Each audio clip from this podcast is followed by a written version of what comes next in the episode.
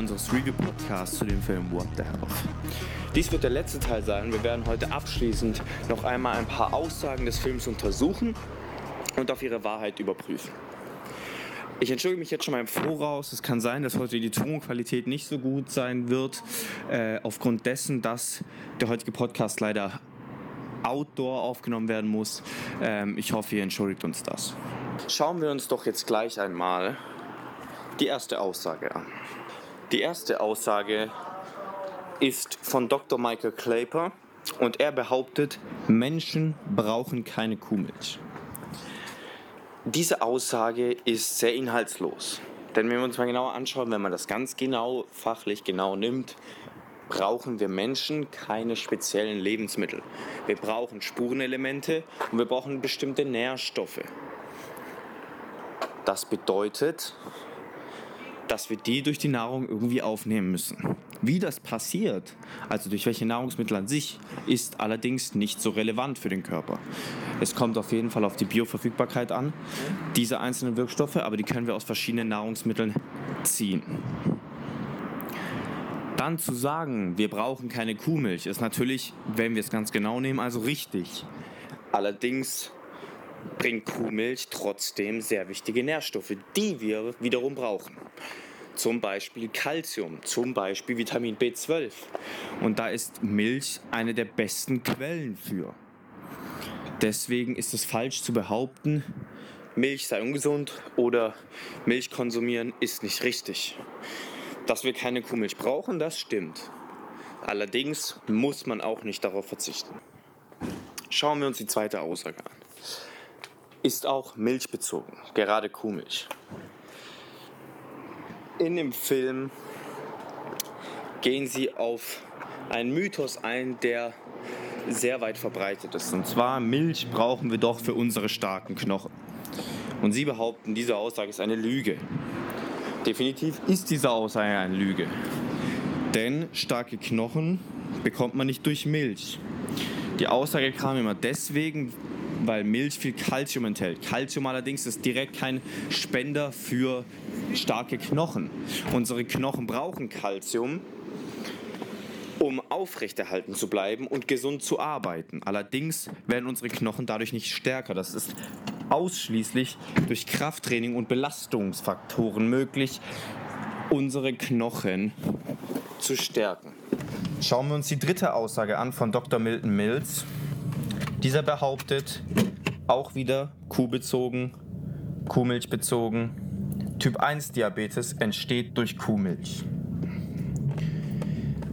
Ich habe lange recherchieren müssen, um eine Studie zu finden, die diese Aussage trifft. Und Dr. Mild bezieht sich auf eine Studie von Villagran Garcia aus 2015. Allerdings nutzt er diese für seine Propaganda und fehlinterpretiert ihre Erkenntnisse. Denn diese Studie von Villagran Garcia untersuchte den Zusammenhang von Typ 1 Diabetes bei Kindern und dem Konsum von Kuhmilch. Es gab drei verschiedene Gruppen. Die erste Gruppe erhielt ausschließlich Muttermilch, die zweite erhielt eine Mischung aus Muttermilch und Kuhmilch und die dritte Gruppe erhielt ausschließlich Kuhmilch. Nun wurde bei der Gruppe, die ausschließlich Kuhmilch erhielt, ein signifikanter Zusammenhang gefunden mit Typ 1 Diabetes. Problematisch dabei ist aber, zu behaupten, dies liege an dem Konsum von Kuhmilch. Das Problem, das zu diesem Typ 1 Diabetes Faktoren geführt hat, ist viel eher, und das sagen auch Villagran Garcia und andere Wissenschaftler, die diese Studie konzipiert haben, in ihrer Studie, dass das Weglassen der Muttermilch der ausschlaggebende Faktor war und das eigentliche Problem ist und diese komplett durch Kuhmilch zu ersetzen der Fehler war, aber nicht der einzige Konsum von Kuhmilch. Das lässt sich zurückführen auf den Nährstoffkomplex, der in der Muttermilch vorhanden ist und der definitiv komplett unterschiedlich ist zu dem von Kuhmilch, da nun mal ein Menschenbaby definitiv andere Nährstoffe benötigt als ein Kalb. Und ich denke, dass es dann ganz logisch ist, dass man sich denken kann, dass wenn man nur Kuhmilch einem Baby gibt, dass dieses definitiv nicht besonders gesund sein wird. Und so entstand eben auch der Typ 1 Diabetes in diesem Fall.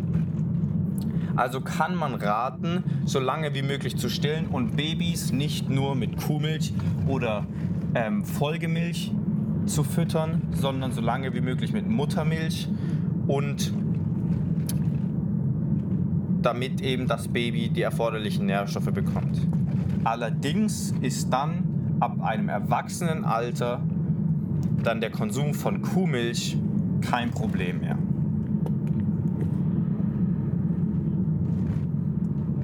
Schauen wir uns die vierte Aussage an. In dem Film wird nun am Ende noch ein bisschen auf Training und Krafttraining vor allem eingegangen und dann gehen sie auf eine Aussage ein, die sehr häufig kommt und ähm, vor allem bei älteren Bodybuildern sehr verbreitet ist, und zwar, dass man vegan keine Muskeln aufbauen kann. Das ist nicht möglich. Definitiv, und da gebe ich dem Film auch recht, ist es möglich, und zwar sehr gut möglich, vegan Muskeln aufzubauen und auch Muskeln zu halten. Auch eine Diät zu führen ist definitiv möglich. Allerdings ist es eben sehr wichtig, dass man schaut, dass man genug Proteine zu sich nimmt. Da muss man sich extrem mit auseinandersetzen, wenn man das vegan machen will. Besonders in Hülsenfrüchten, also Bohnen, Linsen, Erbsen, Kichererbsen, sind viel Proteine und auch hochwertige Proteine, vor allem in roten Linsen drin, die einem helfen können, vermehrt Muskeln aufzubauen.